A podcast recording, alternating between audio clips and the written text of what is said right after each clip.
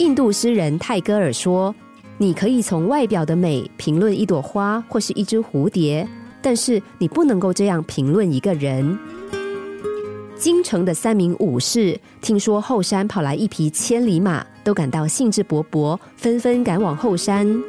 最先到达后山的武士果然看到一匹白马，但这匹白马不但没有丝毫英姿，反而虚弱的趴在地上。原来这匹马的背上长了巨大的烂疮，足足有人头大小。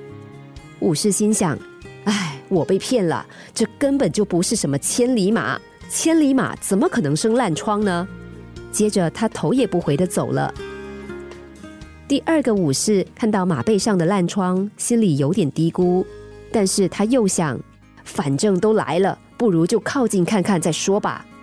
但是他才走近几步，马上就闻到烂疮脓血发出的恶臭，连忙掩鼻离去。第三个武士也到达后山，他带了新鲜的草料吸引这匹马，再将它带回家悉心的治疗。果然，不出几个月。这匹马养好了身体，恢复了俊美的模样。许多人在选择交往对象、人生伴侣的时候，不也都是以貌取人吗？大家都知道，美丽的外表并不等于美丽的心，但是我们却时常落入美丽的陷阱，最后自讨苦吃。别忘了，就算千里马就在我们眼前。我们也必须要先成为有眼光的伯乐，才能够辨识的出来。